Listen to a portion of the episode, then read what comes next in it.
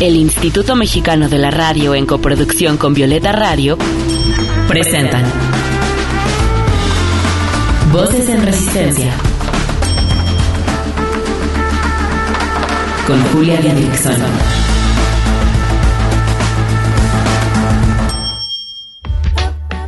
En esta lucha queremos que las voces de las mujeres se escuchen cada vez más fuerte y en más espacios, que sus resistencias se compartan, se sumen y se colectivicen. Esto es Voces en Resistencia, cuarta temporada.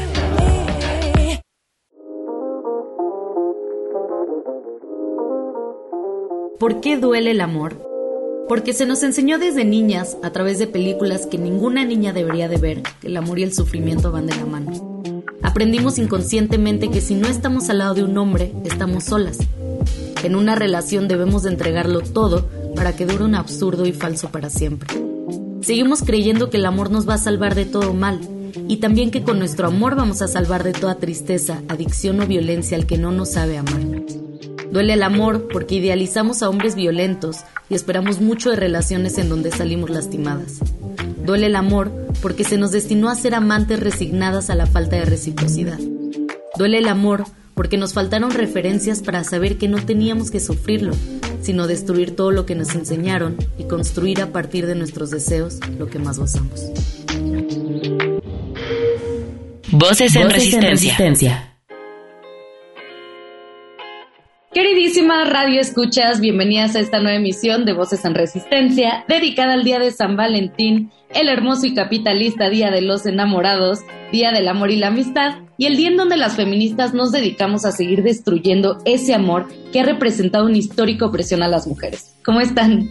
Yo emocionada de poder platicar sobre este tema con la chida de Lea Rivas, estudiante de psicología, diplomada en sexualidad y género y activista por los derechos de las mujeres y las personas trans.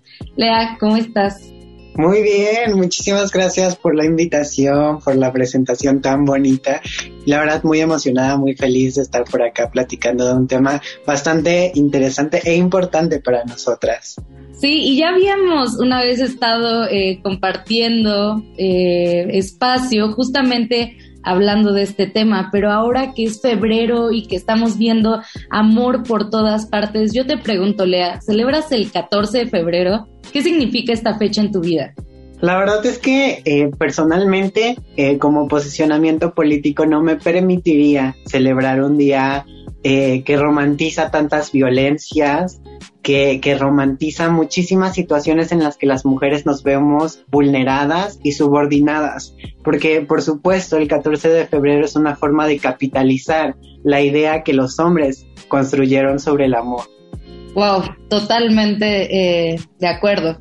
Pero también decirles a, las chicas que nos están escuchando que pueden celebrarlo de otra manera, ¿no? O sea, ya sea eh, reuniéndose con sus amigas para platicar sobre esta temática y, como, como de verdad el, el, amor nos ha, nos ha hecho tan infelices por, por tanto tiempo, ¿no? O sea, no nos ha hecho gozar de la vida. Yo creo que una vez lo, lo celebré, eh, pero también, más bien, eh, no le di la importancia y pues también desde hace años que estoy construyendo todo esto, así que en mi vida pues no es como un día eh, que celebre, pero por supuesto que es un día para seguir politizando lo que vivimos las mujeres y sé que hay mujeres que, que sufren mucho por pasar este día solas, y lo digo entre comillas. Está cabrón que digamos que estamos solas porque no estamos en pareja.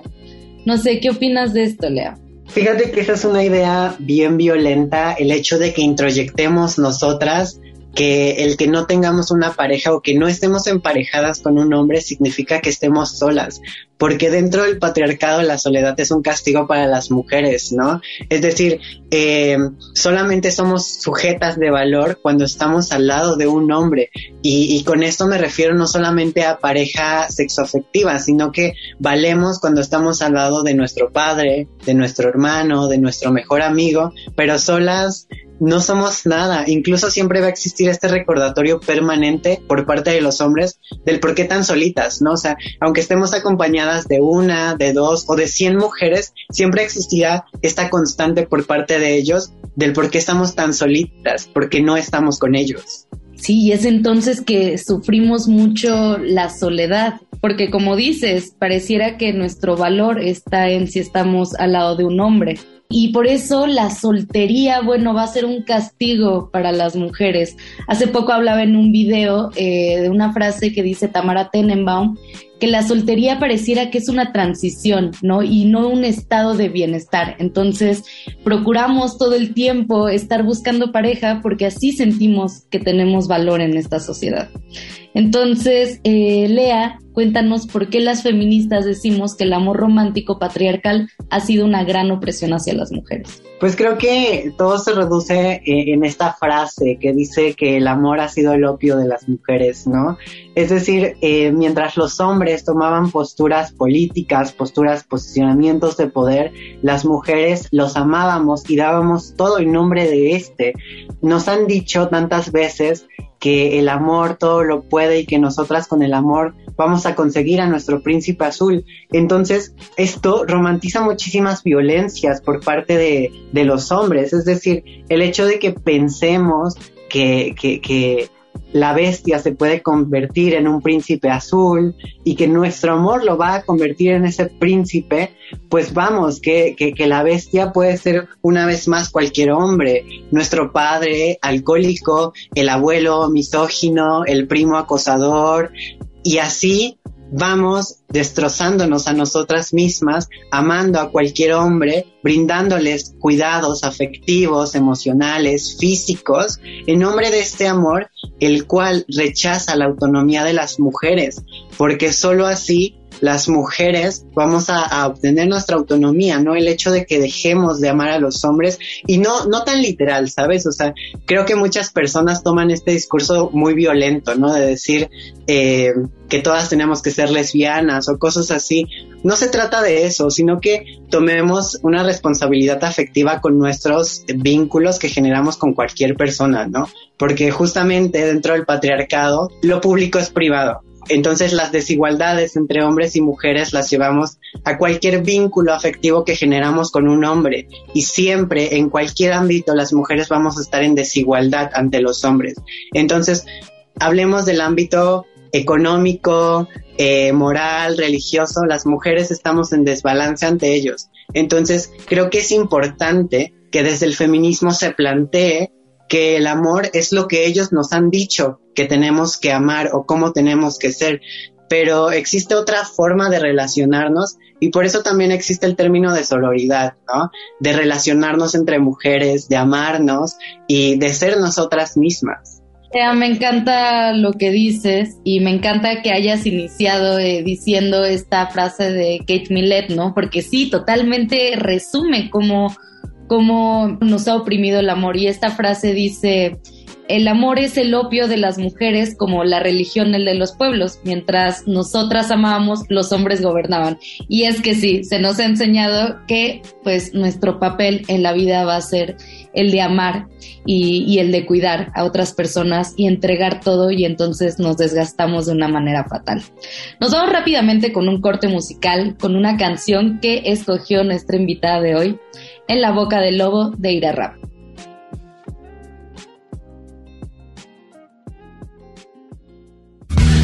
Estás escuchando Voces, en resistencia. Voces que resisten también desde la música. Voces en resistencia.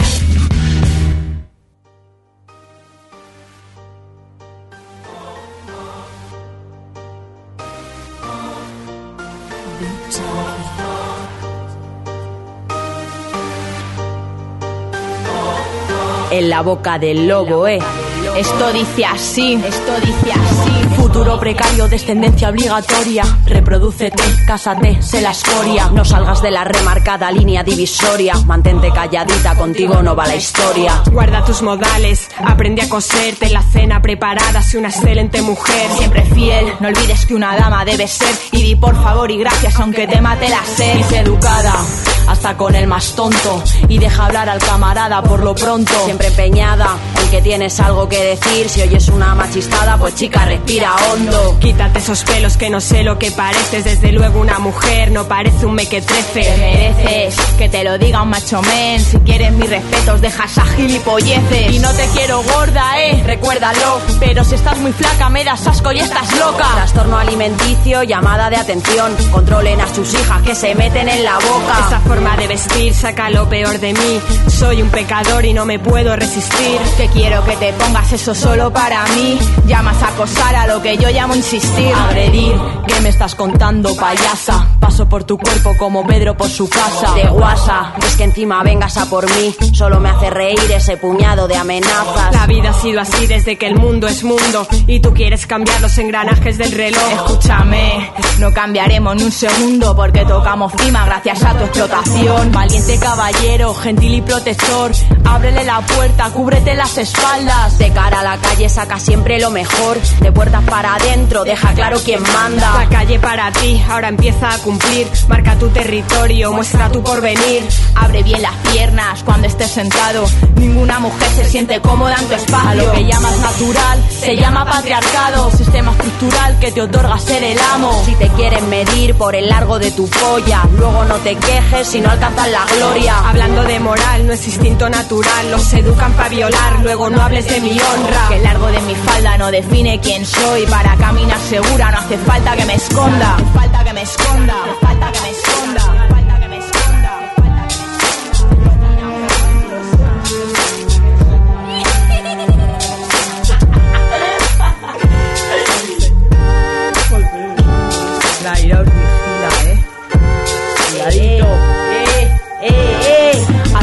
Habéis escrito a lo largo de la historia. El poder en vuestras manos y el mundo lleno de escoria. Va de sentimental o más bien de semental. Encima te dirán que tienes buena oratoria. Mi cuerpo no es corrupto, tu opinión no es principal. No somos un anuncio ni un objeto sexual. Guarda tu piropo para aquel que le interese. No permito más abuso, le pesa a quien le pese. Fuego al machismo.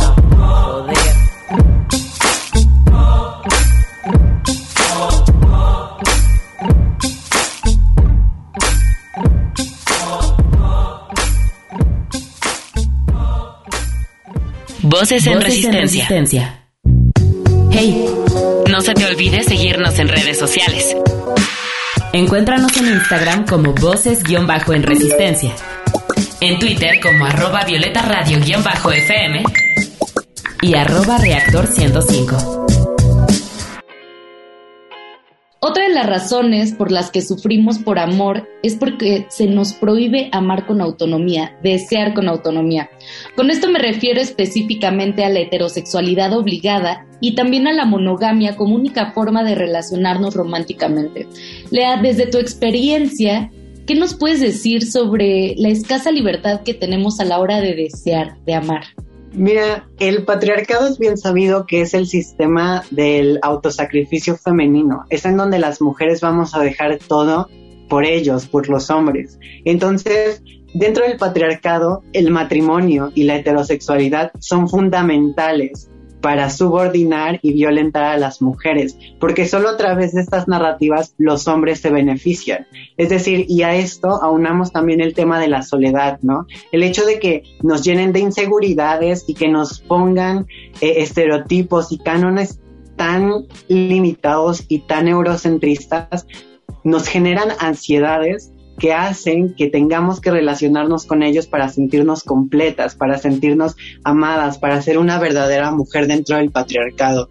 Esto forma parte también de la heterosexualidad impuesta, el hecho de que desde pequeñas nos digan y nos estén diciendo que tenemos que relacionarnos con ellos, que tenemos que amarlos a ellos, olvidando que las mujeres también podemos amarnos entre nosotras, que también podemos amarnos a nosotras mismas y es algo totalmente irreal, ¿no? Porque también la crítica a la heterosexualidad impuesta no solamente se trata de decir, eh, muchas veces nos dicen que, que, tenemos que amar a los hombres, pero esto se cuela en los discursos del amor propio, en el cómo tenemos que amarnos a nosotras mismas, porque entonces nos amamos a nosotras mismas siendo lo que ellos quieren ver en nosotras. Queremos obligarnos a hacer lo que ellos quieren amar, no lo que nosotras tenemos que amar.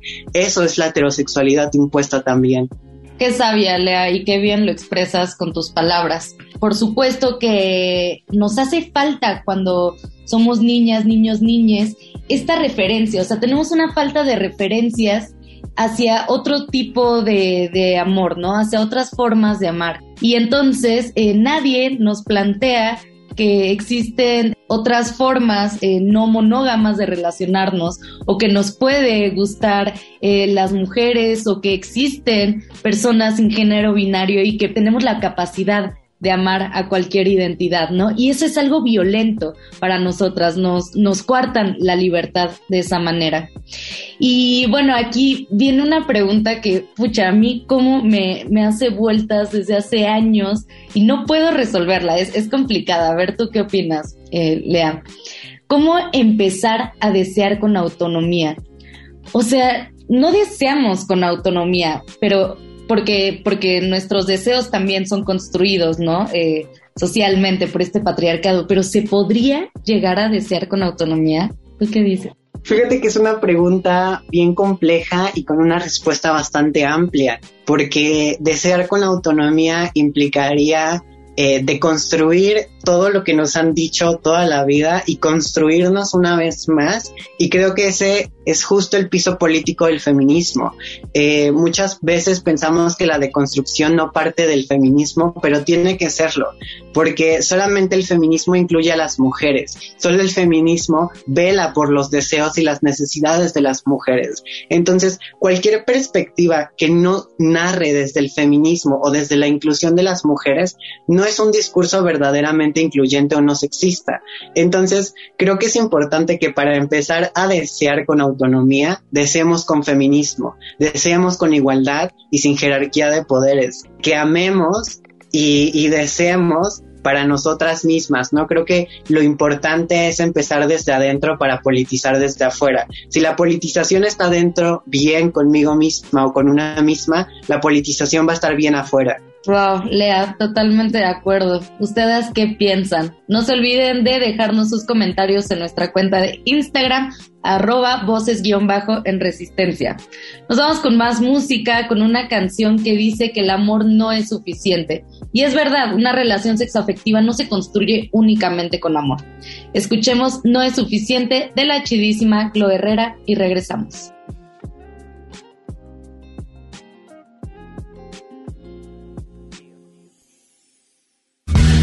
Estás escuchando Voces, en, resistencia. Voces que resisten también desde la música. Voces en Resistencia.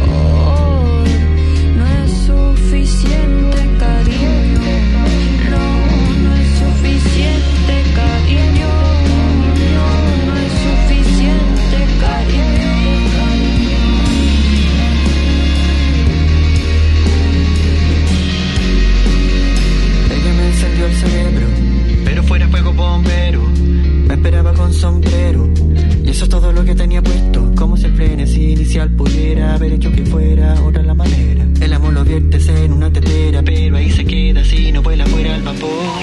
Aquí te completa el dueto. La ocasión para no ser esqueleto. Caminando total se va a acabar cuando este no esté viendo ni el pan blanco. Yo ando, tú andas mal como cojo. Y algunos fines de semana como piojo. Nos vemos como ando. Con el vacío en el rabillo del ojo. Hey. esta canción para no pudrirme por dentro. Y el amor no es suficiente, cariño. Y el amor no es suficiente, cariño. Voces en resistencia. Lea, y la pregunta del millón, estabas hablando de deconstrucción y de lo importante que es el feminismo en este proceso de deconstrucción. ¿Cómo iniciar un proceso de deconstrucción en torno al amor romántico? Yo sé que es una respuesta que podríamos dar en un taller de cinco horas, pero algunas claves así que puedas compartirnos.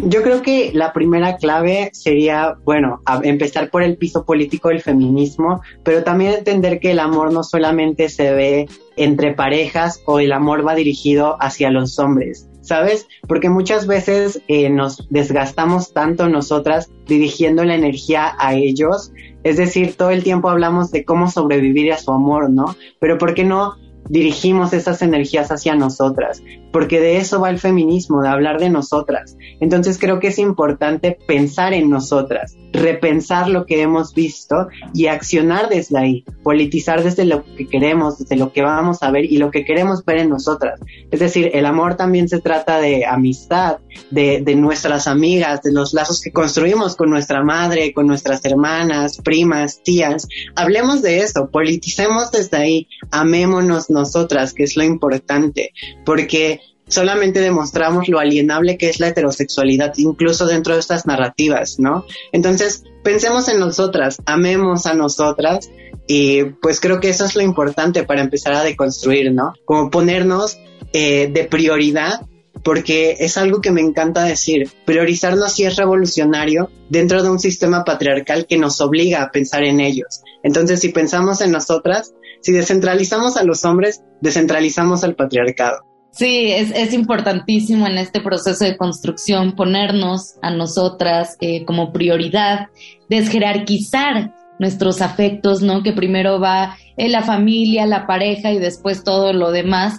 Y descentralizar, eh, como tú dices, descentralizar a los hombres y descentralizar nuestra energía afectiva en una sola persona, ¿no? Hay tantas personas que, que podemos amar eh, entonces salgámonos también del término de lo romántico, o sea, amemos en todas sus expresiones. Lea, querida, ¿cómo podemos encontrarte en redes sociales? En Instagram y en Twitter estoy como arroba Lea Rivas Z, en TikTok como arroba Lea Beldam y en YouTube como Lea Rivas. Y bueno, corran a seguirla porque es una creadora de contenido súper chida con la que yo he aprendido muchísimo. Te mando un abrazo grande. Muchas gracias por tu tiempo, Lea. No, gracias a ti. Muchísimas besas y muchísimo amor, Sororo.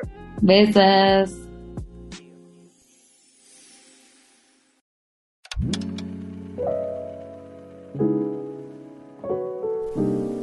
Para finalizar este episodio, quiero leerles algo muy sabio que escribió Coral Herrera.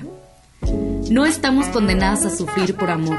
Podemos tomar decisiones, tomarnos descansos emocionales, distanciarnos cuando nos duele. Podemos desenamorarnos de quien no nos conviene, olvidarnos de las personas que no nos corresponden o no nos aman, elegir buenos y buenas compañeras para compartir la vida. Podemos cerrar puertas y convertir el presente en pasado. Podemos abrir otras y convertir el futuro en presente. El amor no nos ata ni nos limita, ni nos obliga a tropezar mil veces con la misma piedra. Somos nosotras las que tenemos que hacernos responsables de nuestras emociones y trabajarnos los obstáculos externos e internos que nos impiden disfrutar del amor. Muchas gracias por acompañarnos una vez más. Para resistir desde nuestros afectos, sigamos el rumbo de nuestros deseos. Disfruten este 14 de febrero cuestionando lo que nos oprime, pero gozando de la manera que se les antoje. Yo soy Julia Didrickson, pueden encontrarme en Instagram como arroba Julia Didrick y nada, les mando amor y buenos deseos.